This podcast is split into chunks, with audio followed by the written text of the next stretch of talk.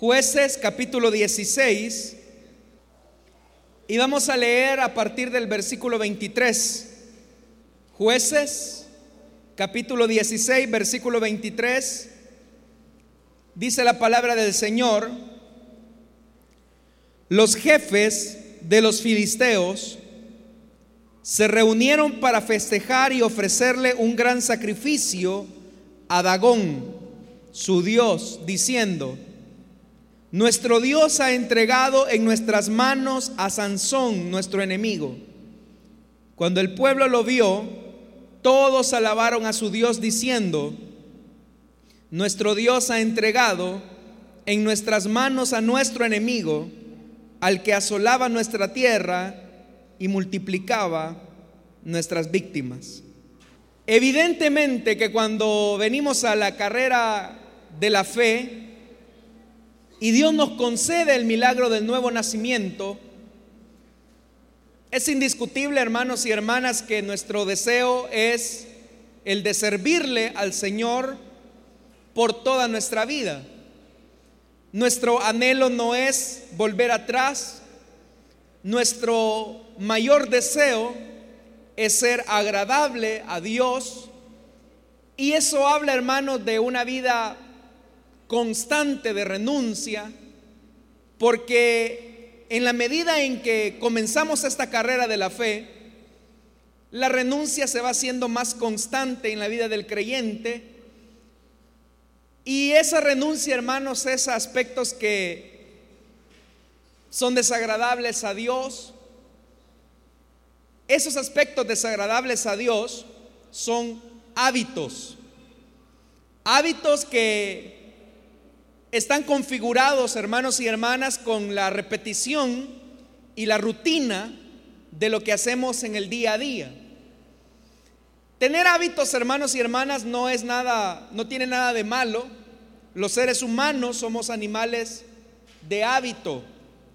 Es decir, si yo le preguntara a usted cuáles son sus hábitos, usted tiene hábitos y muchos de ellos los hace sin darse cuenta. Hay hábitos que son muy buenos. Por ejemplo, hay personas que tienen por hábito salir a caminar unos 15, 20 minutos en la mañana y ese es un buen hábito. Otros tienen el hábito, por ejemplo, de leer el periódico en las mañanas y con ello están fomentando el hábito de la lectura. Ese es un buen hábito. Otros tenemos hábitos como por ejemplo que ya tenemos un día asignado para ir, aunque sea a comernos un sorbete con la familia, salir con la esposa, salir con los hijos, pero ya está marcado el día y ese es un buen hábito. La vida se construye alrededor de hábitos. Pero así, hermanos y hermanas, también como hay buenos hábitos, hay malos hábitos. Y esos hábitos son la construcción de la vida misma. Es decir, que así como está el hábito de leer, el hábito de dedicarle un tiempo a la familia, también existe malos hábitos. Y esos malos hábitos, hermanos, están construidos sobre la base de la repetición también. Por ejemplo, hay personas cuyo hábito es que no son tolerantes ante una diferencia que puedan tener con, unas con alguna persona y el hábito les dicta a ellos que para resolver ese problema tienen que gritar, tienen que alzar la voz y no les queda otro recurso que, que ese. Pero es porque están habituados a esa práctica. Otros tenían el hábito, por ejemplo, que tenían más de una mujer y ellos no podían resistirse. Por ejemplo, si pasaba alguien que tenía un cuerpo bastante bonito, estaban habituados siempre a verla y a codiciarla en su corazón, como dice la palabra. Otros tenían por costumbre el hábito de mentir. Llegaban tarde al trabajo y siempre había una excusa, ¿verdad? Y el hábito era mentir y era decir cosas como, mire, es que vengo tarde porque Fíjese que se me murió mi abuelita y a la semana siguiente llegaba otra vez tarde. ¿Y por qué vino tarde? Es que se me volvió a morir la abuelita. Pero es un hábito de mentir y mentir y mentir. Entonces, cuando venimos a la carrera de la fe, cuando venimos al Evangelio, venimos con esos hábitos buenos y malos. Y cuando venimos al Evangelio, no es que la iglesia nos diga a nosotros, esto es bueno, esto es malo, sino que la morada del Espíritu Santo viene a nosotros y comienza a hacer una limpieza en nuestro corazón, en nuestra vida, de aquellas cosas que son dañinas, de aquellos malos hábitos que nos han venido encadenando a una conducta nociva y que sin lugar a dudas nos lleva a una condición deplorable, a una condición de muerte y ante esa realidad el Espíritu Santo va quitando esos hábitos. Y es ahí, hermanos, donde viene el deseo profundo que teníamos en los inicios de nuestra carrera cristiana, de ir sacando los malos hábitos, de ir deshaciéndonos de aquellas malas costumbres que lo único que hacían era alejarnos del Señor. Eso era lo que hacíamos constantemente. Pero hay un momento en la carrera de la fe en que no es solamente suficiente con sacar los malos hábitos. Los malos hábitos tienen que ser reemplazados ahora por buenos hábitos. El apóstol Pablo hablando acerca de esto, allá en la carta a los romanos dice que tenemos que ser renovados en el espíritu de nuestro entendimiento. Es decir, que aquellas cosas a las que estábamos acostumbrados a hacer, ahora nosotros tenemos que irlas quitando, pero a la vez que hay que irlas quitando, tenemos que ir renovando constantemente esos malos hábitos para que Satanás no venga y nos haga una oferta tentadora a la que podamos ceder. Todos los seres humanos, y hablo de los creyentes, todos los cristianos, tenemos tentaciones. Todos los cristianos, sin excepción de ninguno, pasamos a través de diferentes tentaciones porque nuestra naturaleza pecaminosa que está amañada con el pecado, se siente tentada a ella. El problema, hermanos y hermanas, no es que tengamos tentaciones, porque ya le dije, las tentaciones van a seguir viniendo hasta que el Señor lo llame a su presencia o hasta que Él venga por su iglesia. El problema es qué tan preparados usted y yo nos encontramos para enfrentar las tentaciones y cuando nosotros no prestamos atención a aquellos cambios de conducta que nos van diciendo que vamos debilitando nuestra fortaleza espiritual para enfrentar las tentaciones. Como le repito, cuando comenzamos la carrera de la fe, la iniciamos con la firme convicción y el firme propósito de no ofender a Dios, de no pecar contra Dios. ¿Era ese el propósito, hermanos y hermanas? ¿Lo es o no lo es? Lo es efectivamente. Teníamos ese firme propósito. Y por eso es que íbamos sustituyendo los malos hábitos. Pero hubo un momento en la vida en la que dejamos de dejar que esos malos hábitos fueran drenándose en nuestra vida. Y nos comenzamos a, a distanciar, ya no hicimos lo que veníamos haciendo bien. Es decir, venir huyendo de los malos hábitos. Lo que veníamos haciendo más bien era permitirnos y tolerarnos ciertas cosas que no estaban bien que no eran correctas. ¿Y cómo nota uno esto, hermanos? Que los creyentes se van permitiendo ciertas prácticas que no son correctas delante de Dios. Basta ver la naturaleza espiritual del creyente. ¿Por qué cree usted que es tan recurrente ver casos donde ministros del Evangelio fallan a su llamado al ministerio y fallan a Dios. Fíjese que estaba escuchando unos datos de una encuesta que hizo enfoque a la familia entre pastores estadounidenses. Y a mí me llama la atención porque la encuesta la hicieron con una casa encuestadora muy reconocida y, y cuando yo escuchaba esos datos, me llamaba la atención porque eran datos alarmantes, porque lo hacían entre pastores.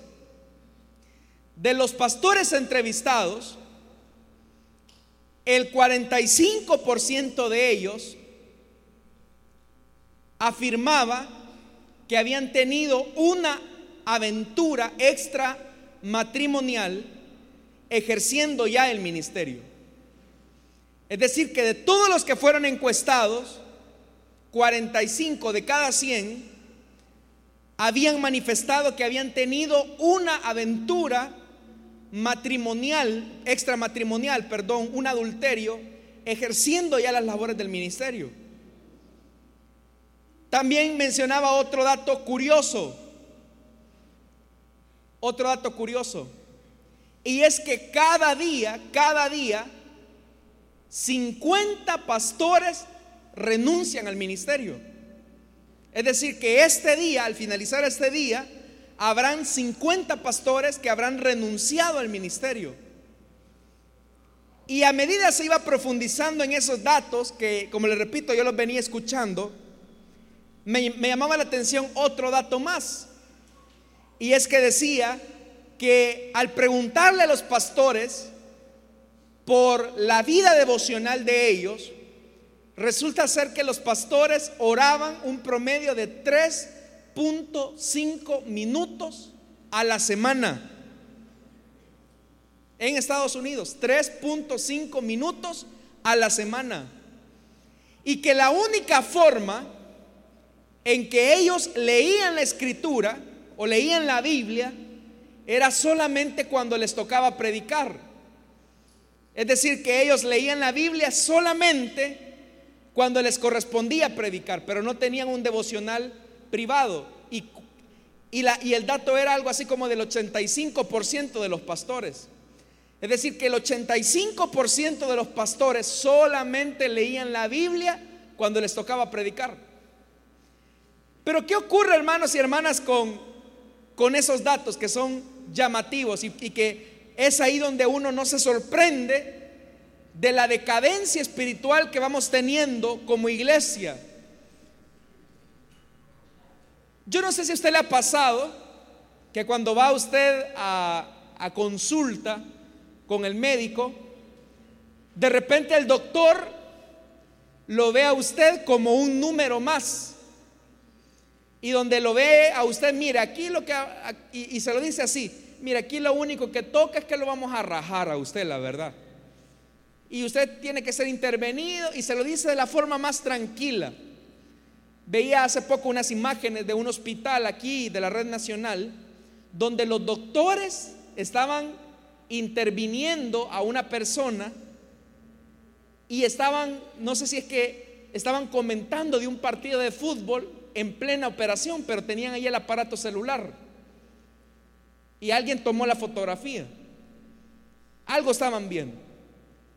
Pero se pregunta, qué insensibles que no se dan cuenta que están tratando con la vida de una persona, que no se dan cuenta que están tratando con la salud de una persona, que se dan el lujo de estar en una sala de operaciones y estar chistando y hasta estar viendo en el teléfono cómo va el partido. ¿Por qué cree usted que los médicos llegan a ese nivel de insensibilidad? Que solamente pueden ver a una persona sobre la base de un número que les toca cubrir, digamos, en su trabajo y ven a una persona como el mecánico ve a un carro, el carro, el motor de un vehículo. Lo mismo que ocurre con el pastor, que solamente lee la Biblia cuando le toca predicar, porque no tiene una vida devocional. Pero ¿cuándo es que ocurre eso, hermanos y hermanas? ¿Cuándo es que la persona comienza a permitirse licencias que durante los primeros inicios de su carrera cristiana no lo hubiera hecho. Es decir, ¿qué fue lo que ocurrió? ¿Qué fue lo que pasó en el trayecto de sus orígenes como cristiano, como nacido de nuevo, y ahora que se encuentra en una etapa que podríamos llamar madura en la fe, y hay ciertas licencias que se permiten y que van tolerando ciertas conductas, ciertas prácticas que son contrarias a la voluntad de Dios. ¿Qué es lo que permite eso? En primer lugar, hermanos, lo que permite la decadencia de los cristianos es que los cristianos se olvidan que continúan siendo vulnerables al pecado. Hay un momento en la vida cristiana en la que nos sentimos que hemos alcanzado cierto nivel espiritual y que consideramos a nuestro juicio que no nos va a pasar nada, que no vamos a pecar, que no vamos a incurrir en una falta determinada y nos comenzamos a confiar.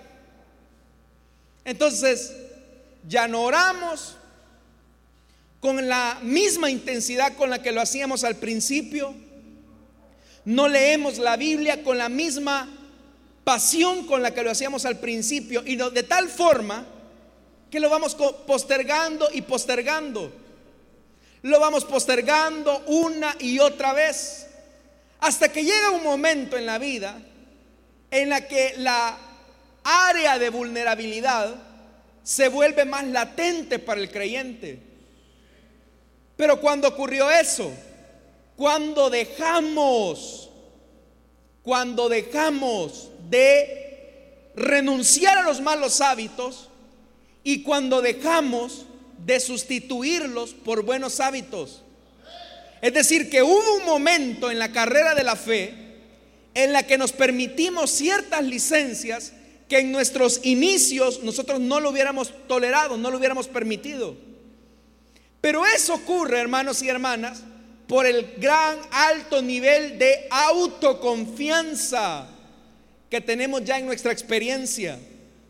Y decimos cosas como, mire, yo no voy a pecar o yo no voy a hacer esto porque yo ya tengo 10 años de estar en el Evangelio, así que eso a mí no me va a tentar, eso a mí no me va a afectar.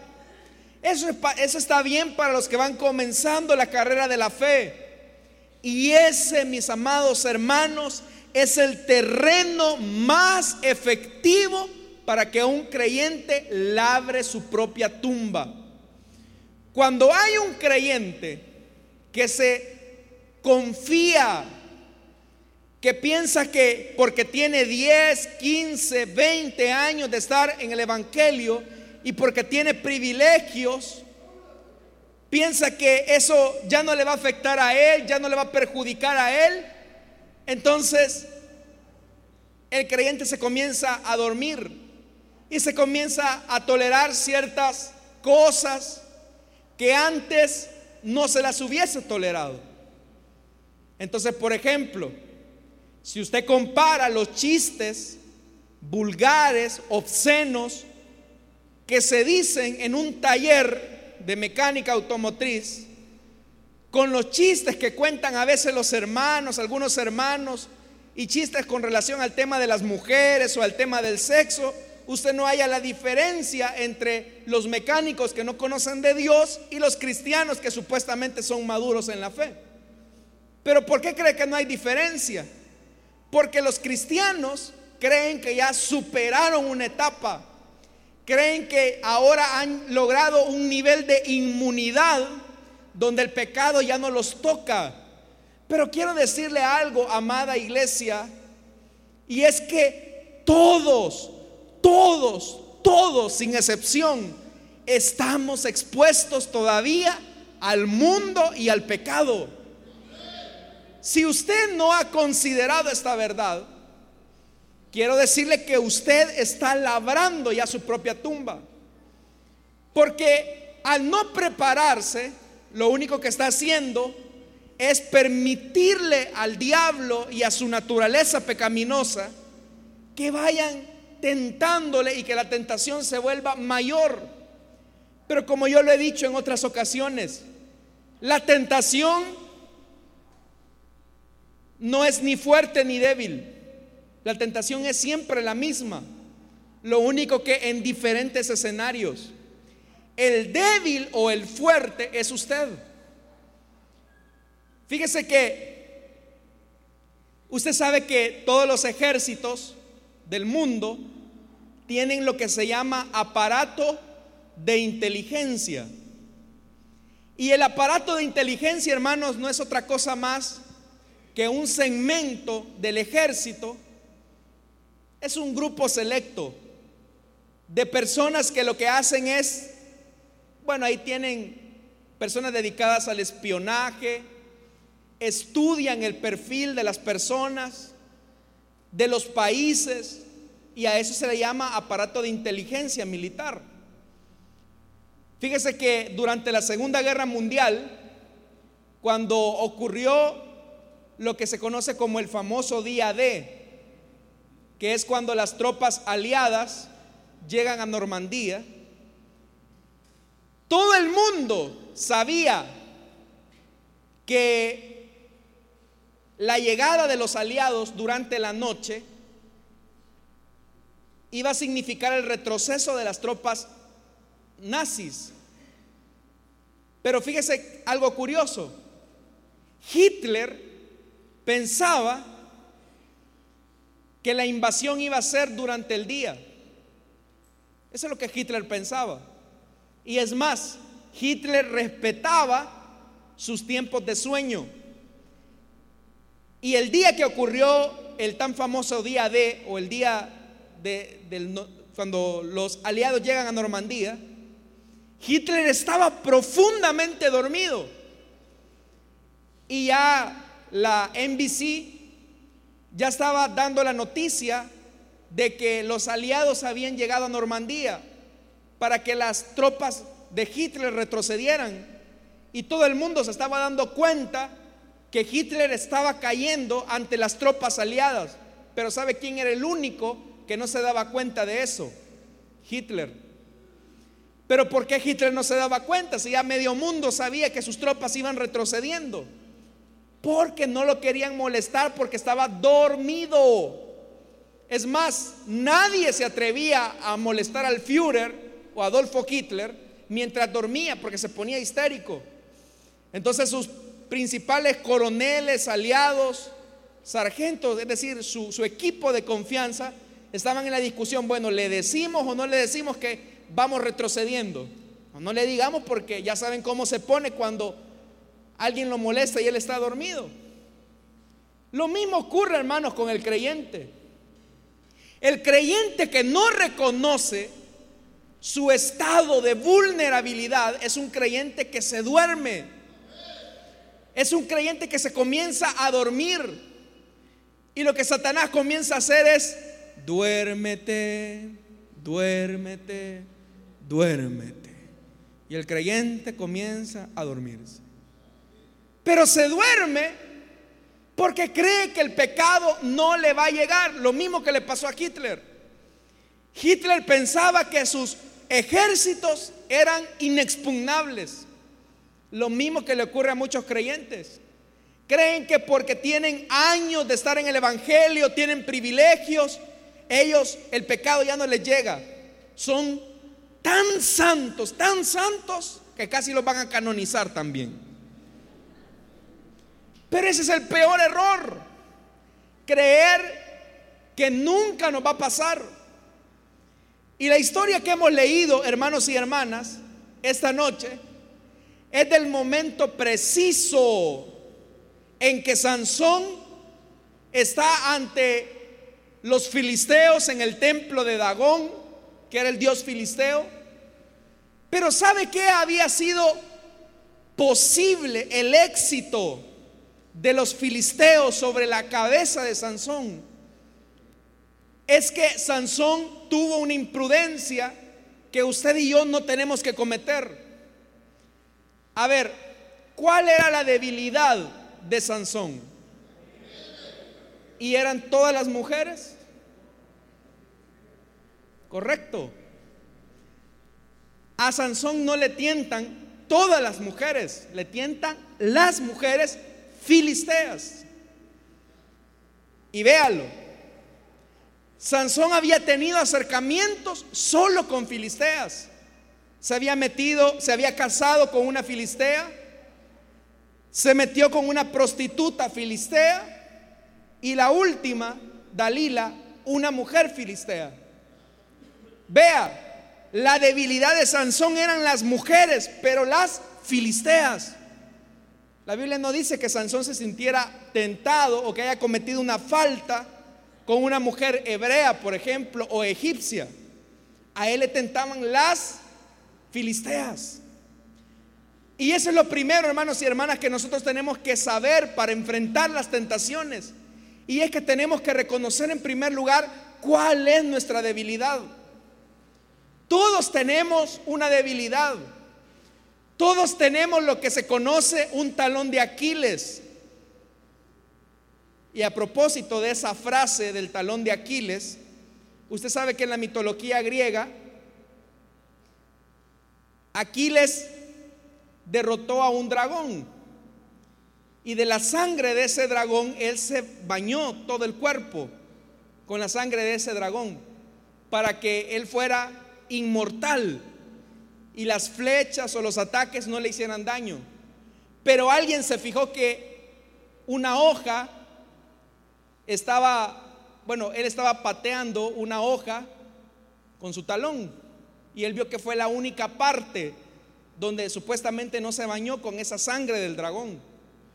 Entonces cuando lo iban a matar a Aquiles, descubrieron que su debilidad o su parte flaca era el talón y ahí le dieron un flechazo y de ahí la frase, el talón de Aquiles.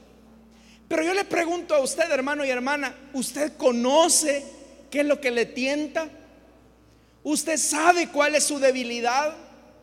Hay personas, por ejemplo, que podrían pasar a la par de un aroma o de un olor de cigarrillo.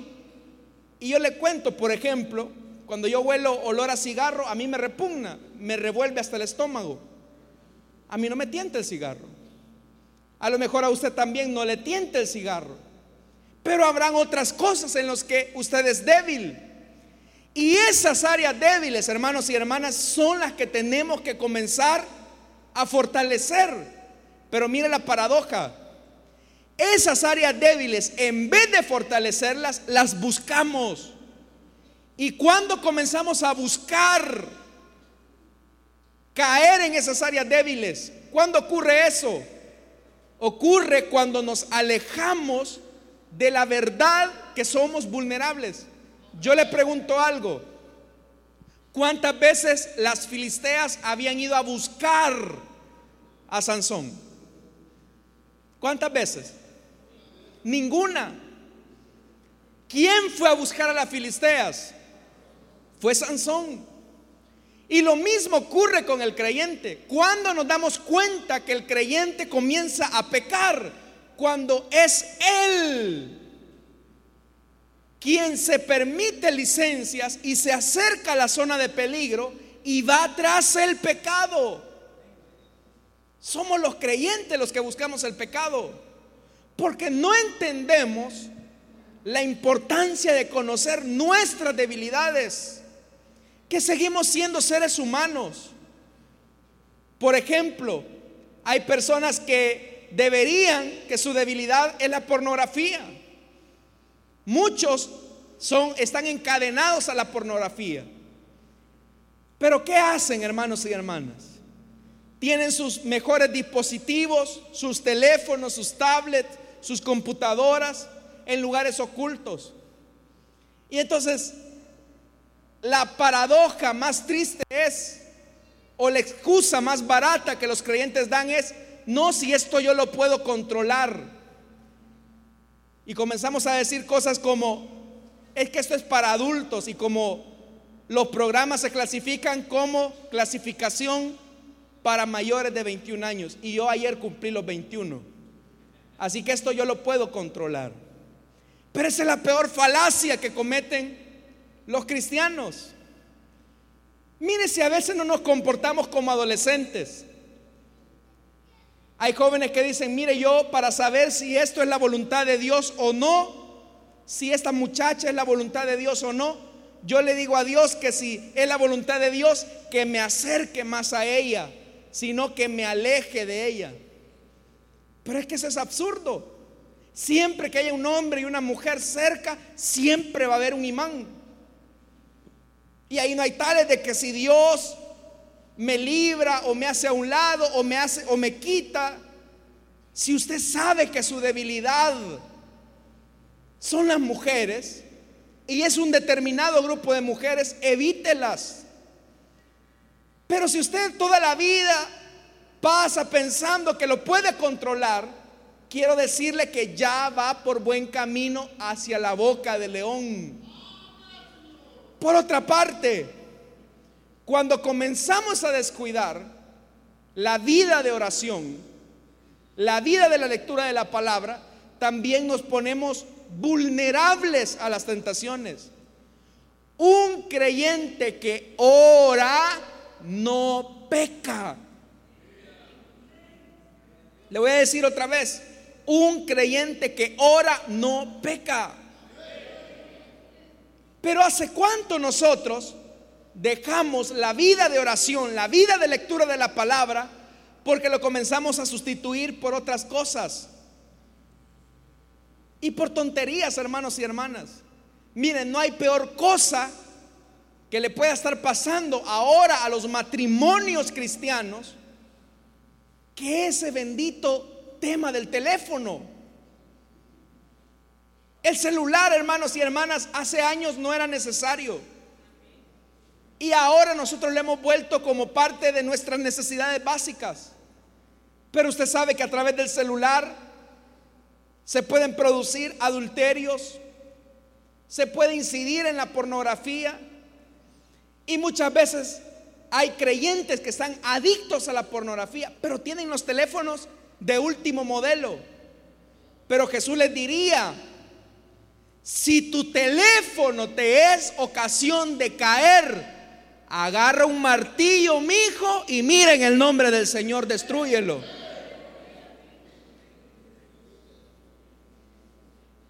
Para otros, si tu lengua te es ocasión de pecar, mija, busca una buena costurera que te ponga un zipper en la boca y asunto arreglado. Pero tú tienes que conocer tu área débil. Y una vez sepas, y una vez tú sepas contra qué estás luchando, una vez tengas identificado cuál es tu debilidad, pelea, pelea con tal firmeza que si es necesario, como dice la carta a los hebreos, sangrar para vencer el pecado, hazlo con todas tus fuerzas. Pero no te detengas. No pienses que eres demasiado santo como para no santificarte más. Porque de lo contrario, mi estimado hermano y hermana, terminará siendo la burla. La burla de los filisteos. ¿Por qué cree usted que Sansón cayó en lo que cayó? Porque él no reconocía que tenía una debilidad. Es más, él atropelló su voto de nazareato. Y cuando Dalila le preguntó a él, mira, ¿y cuál es la fuente de tu fuerza? Y ahí le dijo, es que lo que ocurre es que yo he sido consagrado a Dios y, tengo un voto de nazareato. Mentiras. Sansón hacía tiempos que había pisoteado su voto de nazareato. Lo único que había ocurrido es que había un tiempo, y ese es el otro punto, que un pequeño hábito, por pequeño que sea, si es malo, al final se terminará convirtiendo en una conducta repetitiva de la cual quedarás esclavizado. Es decir, hermanos y hermanas, que no existe tal cosa como, mire, si solo lo hice una vez, Solo una vez lo hice. si tú le abriste la puerta al diablo solamente en un pequeño espacio, para Satanás es, una gran, es un gran portón que tú le has abierto. Si tú te permites una pequeña licencia, por pequeña que ésta sea, para Satanás ese es un gran portón y lo vas a saber aprovechar bien. Porque una pequeña gota sucia puede ensuciar toda el agua limpia. Quien de nosotros, por ejemplo, si yo le dijera a usted, hermano, mire, en esta botella con agua, el 99% del agua que está aquí es potable. Pero fíjese que el 1% es agua del baño. ¿Quién se la tomaría? Nadie. Pues también así, hermanos y hermanas, nuestra vida para con Dios no puede ser 99% santidad y 1% agua de inodoro. Dios no se puede tomar tampoco tu agua así. Esa sería nuestro, nuestra vida. ¿Por qué razón? Porque como dice la escritura, nuestro Dios es un Dios santo. Tres veces santo dice la Biblia que es nuestro Dios.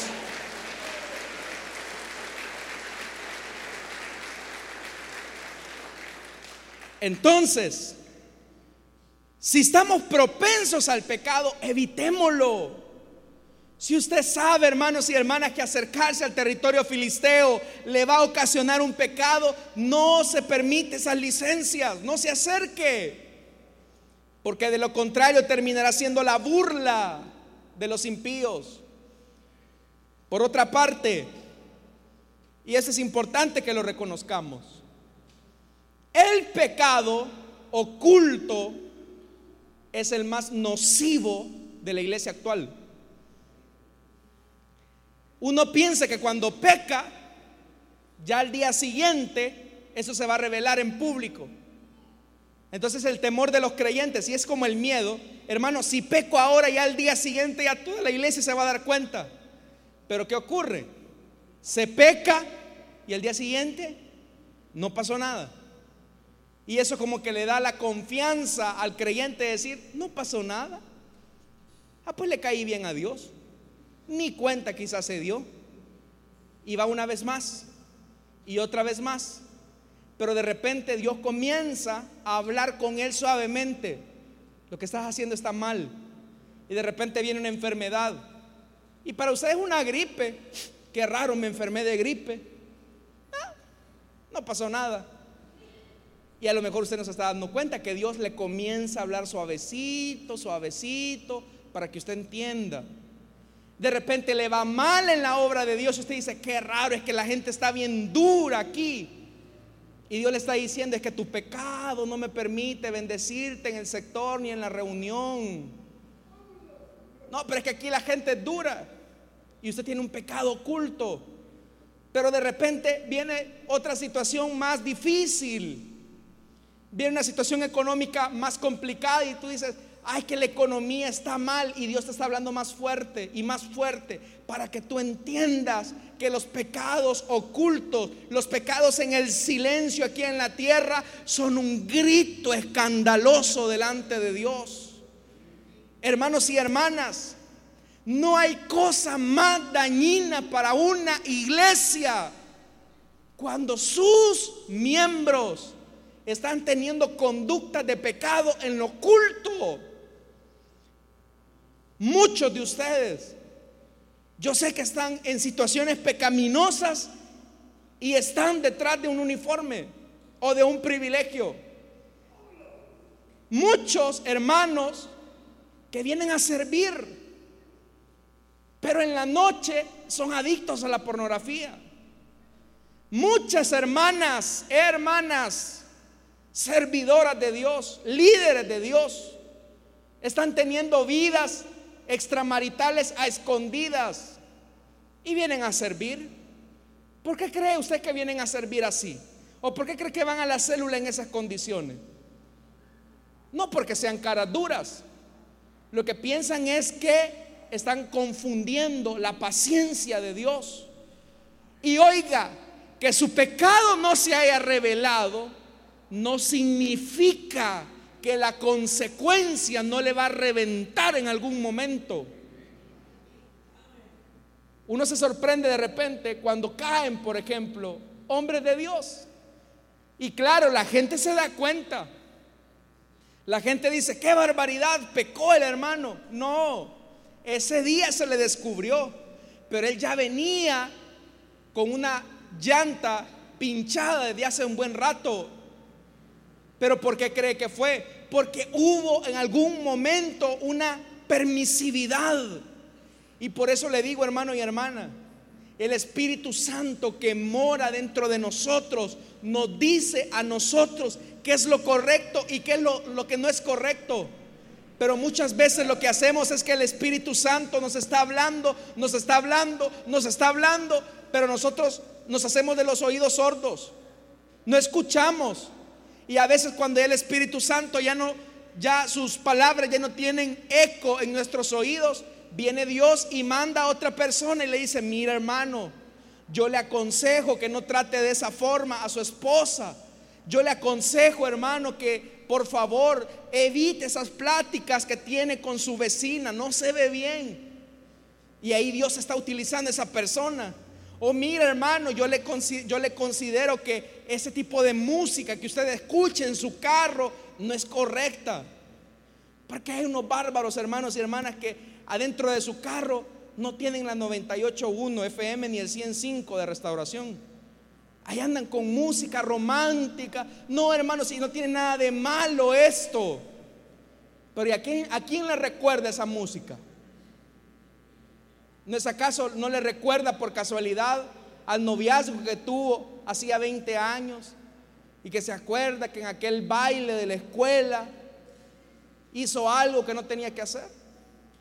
Y nos vamos permitiendo esa licencia. Y como ya se lo dije, es ese 1% de agua sucia en el agua limpia. Por eso yo termino diciendo, y mire lo que, mire lo que dice el versículo, los versículos que hemos leído. Los jefes de los filisteos se reunieron para festejar. Eso es lo que hace el diablo cuando un creyente peca. Cuando un creyente peca, el diablo se reúne. Ah, hoy sí nos vamos a reír. Vengan demonios, nos vamos a reír de este creyente y hizo un gran sacrificio a Dagón, su Dios, diciendo, nuestro Dios ha entregado en nuestras manos a Sansón, nuestro enemigo. Porque sabe que ocurre cada vez que un creyente peca, la causa de Cristo es vituperada por el mal testimonio de los creyentes. Cada vez que hay una situación escandalosa en la obra de Dios, es porque hubo un creyente necio que se permitió ciertas licencias. Pero le voy a decir algo más. Así como los ejércitos tienen su cuerpo de inteligencia, también Satanás tiene, su centro de inteligencia. Y él lo está analizando a usted. Él sabe con quién platica, él sabe con quién entabla conversaciones, él sabe cuáles son sus costumbres, él sabe cuáles son sus hábitos, lo comienza a estudiar y una vez lo ha estudiado, le envía la tentación. Y es justamente lo que a usted le tienta.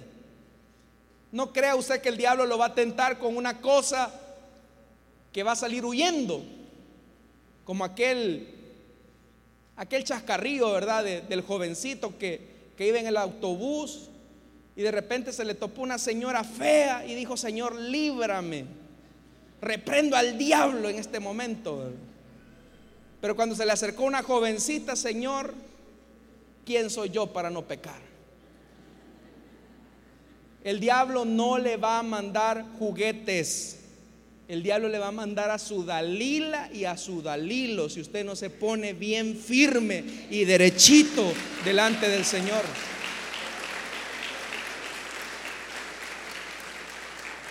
Pero hay otro elemento, hermanos, también con el que quiero terminar. Ya, les pregunté quién iba a buscar a quién. Sansón iba a buscar a los filisteos. Y al buscar Sansón a los filisteos, Sansón estaba solo, estaba alejado del pueblo de Dios. Todos los cristianos necesitamos a alguien a quien confesarle nuestras luchas y debilidades. Le voy a decir esto. La confesión de nuestros pecados vertical trae perdón de pecados. Es decir, cuando confesamos nuestros pecados a Dios, tenemos perdón de pecados. Pero cuando confesamos horizontalmente con otra persona, tenemos liberación de la culpa. Porque si usted solamente confiesa su pecado a Dios, y está bien, eso es lo primero que hay que hacer, pero usted no va y pide ayuda y reconoce que tiene una debilidad con alguien, eso le va a ocasionar a usted culpa, porque se va a sentir solo, sola. Y eso le pasó a Sansón también. A Satanás le interesa tener cristianos que vivan la vida cristiana solos. Son presas fáciles. Por eso una vez yo le dije a usted, la iglesia debería ser el lugar donde más sinceramente tendríamos que estar con Dios. Donde tengamos la libertad de decirle a un hermano, hermano, mire, estoy pasando por esta lucha. Me siento tentado en esto. Y al decírselo, le aseguro que se le va a ir una gran carga de encima. Porque lo que estaba siendo fraguado en el oculto por Satanás, usted lo está llevando a la luz. Y obviamente este hermano, que va a ser un que tiene que ser un hermano maduro en la fe, una hermana madura en la fe, va a orar. Y le va a decir, hermano, yo voy a orar por usted. Pero también otro elemento que es importante, al conseguir a alguien, al tener a alguien de confianza, donde podamos confesar nuestras debilidades, también es importante que rindamos cuentas a esas personas de cómo vamos saliendo del embrollo o del problema. Es decir, permitirle a esta persona que nos pregunte, hermano, ¿cómo está en esta situación? ¿Cómo le ha ido? Y eso, hermanos, hermanas, de estar rindiendo cuentas, es lo que más adelante en el Nuevo Testamento dice, confesaos vuestros pecados los unos a los otros. Tener esa capacidad, hermanos y hermanas, de ser sinceros. Porque si no nos estamos hundiendo y nos estamos muriendo en vida. ¿Por qué cree que Dios no visita a la iglesia hablo en términos generales, como lo hacía hacía algunos años atrás. ¿Por qué cree usted? No crea que es porque la gente es dura, no hermano y hermana. No crea usted que porque las personas han endurecido el corazón y la gente no quiere saber nada de Dios. Hermano, dígame por favor un momento donde los seres humanos hayan querido algo de Dios. Nunca. El hombre nunca quiere saber nada de Dios. Pero ¿sabe por qué no hay una visitación fresca también de parte de Dios? Porque hay pecados ocultos en la iglesia del Señor. Hay cosas que están ahí abajo. Que si yo hiciera esto, si levantáramos la alfombra, encontraríamos, hermanos y hermanas, gatos muertos, ratas, cucarachas, y son cosas ocultas, que es cierto, la alfombra está limpia, se ve limpia. Pero abajo, como dijo Jesús, hay, es un sepulcro que solamente está caleado, está blanqueado, pero por dentro hiede. Por eso, hermanos y hermanas, ¿cuántos de nosotros queremos ver la visitación de Dios en nuestra vida? Lo primero que tenemos que hacer es confesar nuestras cosas ocultas. Porque de lo contrario, amada iglesia, no vamos a ver la gloria de Dios nunca. Pero cuando vengamos a Dios en humildad y humillados ante Él, hasta entonces y solo hasta entonces vamos a ver la mano de Dios en nuestra vida. Por eso, seamos sinceros. Mire, cada vez que celebramos la Santa Cena, eso es lo que hacemos. Examínese ¿Cómo está usted? Porque si no, hermano y hermana, usted va a venir a ser otro títere del que el diablo va a agarrar y lo va a burlar. Mire, qué triste. Termino con esto. Qué triste.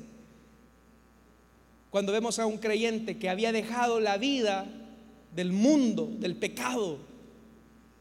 Yo recuerdo hace poco a un hermano que Dios lo liberó de la adicción de la droga y el alcohol. Pero qué triste que por no haber confesado su pecado, volvió nuevamente a recaer en el pecado. De repente comenzó a tener pláticas con un compañero de trabajo que él fumaba. Y a él el olorcito lo volvía loco. Pero él más se acercaba. ¿Y qué le decía? Y mira, ¿y ese olor qué es? Le decía. Ah, una cosa por ahí. Y el creyente preguntándole más, pero va que es marihuanita, ¿va? le decía. Sí, le decía. Yo la dejé hace bastante tiempo. Ah, ¿y cómo hiciste? Es que Dios cambió mi vida. Pero seguía platicando. No le evangelizaba de Cristo. Y el olor se hacía más fuerte. Para no hacerle más larga la historia, terminó nuevamente encadenado a los vicios de la drogadicción. ¿Por qué cree que pasó eso? Porque se permitió licencias, porque no conocía su debilidad, porque no confesó su pecado a tiempo y no tuvo alguien a quien rendirle cuentas. Yo le digo algo, amada iglesia. Si usted no confiesa su pecado, déjeme decirle que su pecado lo va a alcanzar. Y tarde o temprano, tarde o temprano cosecharemos lo que sembramos en lo oculto y en lo privado. Y como dice la Biblia, aquello que se hablaba en secreto, desde lo más alto de las azoteas era gritado y anunciado.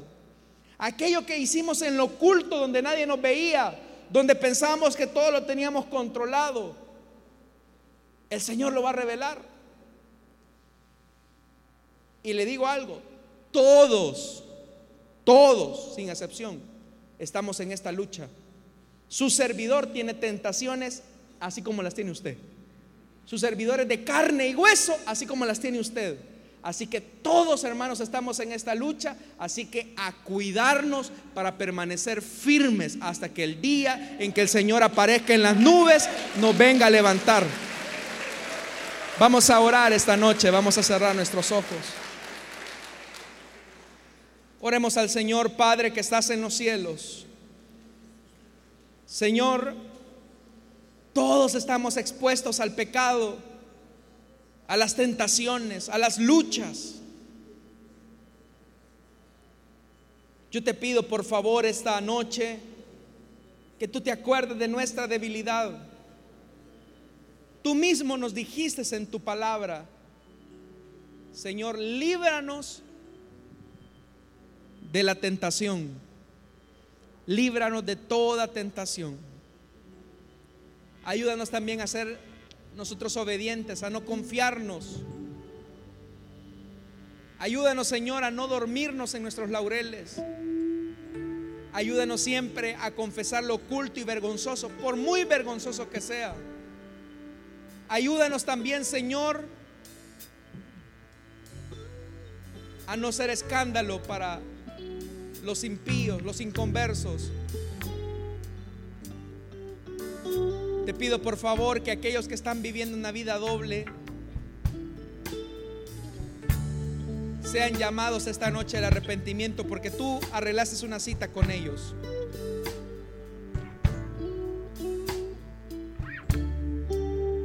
Te pido por los amigos también que están esclavizados al pecado para que tú toques sus corazones esta noche. Quiero hacer una invitación rápidamente para los amigos que aún no han conocido de Jesús, pero que esta noche desean entregarle su vida a Cristo, les invito que en el lugar donde está se ponga de pie y pase aquí al frente. Vamos a orar por usted. También, si usted se alejó del Señor, le invito para que usted se reconcilie con el Señor. No importa el privilegio que usted tenga, es mejor estar a cuenta con Dios que ocultarse detrás de una vida de inmoralidad. Oiga, usted no puede ser santo en parte, o lo es o no lo es. Por eso, como decía el apóstol Pablo, cada uno examínese en su corazón. Cada uno de nosotros, hermanos, examinémonos si estamos en la fe. Cada uno de nosotros examinémonos cómo estamos con Dios si estamos limpios y agradables delante de Él, si nuestros vestidos no están sucios o arrugados, es mejor que confesemos a Dios nuestro pecado. Si hay alguien acá esta noche que desea entregarle su vida a Cristo, le invito a que se ponga de pie y se una conmigo a esta oración. A los oyentes de la radio, también para ustedes es esta invitación. Si hay alguien que desea entregarle su vida a Cristo, le invito a que se ponga de pie ¿Hay alguien que desea reconciliarse o desea recibir a Cristo? Le invito a que se ponga de pie y pase aquí al frente. Si no lo hay, vamos a orar. Hermanos, el llamado es a perseverar. Jesús viene y Él viene por una iglesia sin mancha y sin arruga. Todos estamos expuestos al pecado. Todos estamos expuestos a las tentaciones y al mundo. Prudencia de nosotros va a ser que mejor cada día nos santifiquemos y busquemos su rostro en oración, en la lectura de la palabra, en la confesión los unos con los otros, en la sinceridad. Oremos todos, Padre, que estás en los cielos. Señor, te doy las gracias por esta oportunidad que tú nos concedes esta noche. Te pido, Señor, esta noche que tú nos ayudes a permanecer firmes en la fe. Señor, que ese deseo y esa pasión que tuvimos al inicio de nuestra carrera cristiana perdure, Señor, hasta el día de tu venida. Que ese deseo, Señor, de vivir en santidad, de vivir en integridad, sea un deseo genuino por agradarte, por amarte. Ah, Señor, que nuestras motivaciones sean motivaciones correctas. Señor, no permitas que vengamos a ser la burla del mundo y la piedra de tropiezo para tu pueblo. No permita, Señor amado, que nuestra vida sea una vida de hipocresía, de inmoralidad, de pecados ocultos y vergonzosos. Esta noche venimos delante de ti para que tú nos limpies de toda maldad. Para que así, Señor, el día que tú regreses por nosotros, nos encuentres haciendo lo que tú querías que hiciéramos. Todo lo pedimos en el nombre de Jesús. Amén.